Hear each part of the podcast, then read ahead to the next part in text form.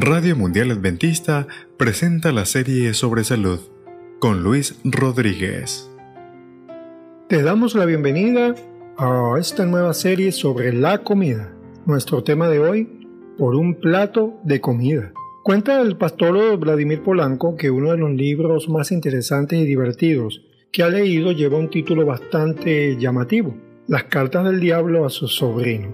Bueno, con el humor y el sentido común que lo caracterizan, el autor de esta obra, C.S. Lewis, hace alusión a una serie de cartas que Escrotopo, un demonio con mucha experiencia, le envía al joven demonio Orugario, para enseñarle pues a tentar y derrotar a los más jovencitos.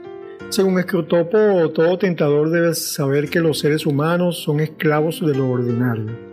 A renglón seguido, pues cuenta su experiencia con un individuo que no creía en Dios, pero que había comenzado a leer un libro que presentaba unas pruebas irrefutables de la existencia de Dios. La lectura de ese libro hizo que este ateo comenzara a dudar de su ateísmo. Fue entonces cuando este experimentado demonio trazó como un plan para impedir que su súbdito siguiera leyendo esa valiosa obra. ¿Pero qué hizo?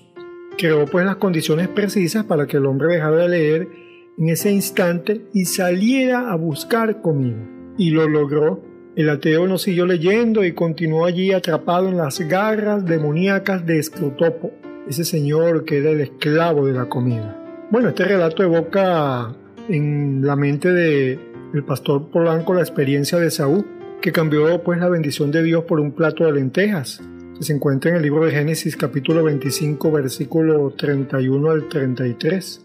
Pero también eso nos remite a nuestros primeros padres que perdieron pues la perfección del Edén por no resistir la tentación de comer del fruto prohibido, como lo relata el libro de Génesis capítulo 3.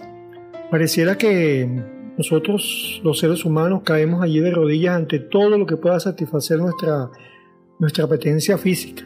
Y esa actitud nos ha llevado incluso a ingerir productos que no son apropiados para nosotros. Por ejemplo, ¿Sabía usted que hay un grupo de animales que la misma Biblia prescribe que no deben usarse como alimento?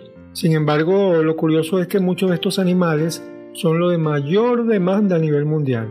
Entre los productos que la palabra de Dios declara no actos para su consumo están, escuche bien, la carne de cerdo y por tanto todo lo que ella deriva, los mariscos, los peces que no tienen aletas ni escamas, entre otros. Así que si usted quiere conocer la lista completa, le recomiendo que lea Levítico capítulo 11. Por supuesto, hay quienes dicen que esas provisiones quedaron derogadas en el Nuevo Testamento, pero ¿será eso cierto? Siga escuchando nuestra serie sobre la comida. Radio Mundial Adventista presentó Serie sobre Salud. En la producción del texto, Vladimir Polanco.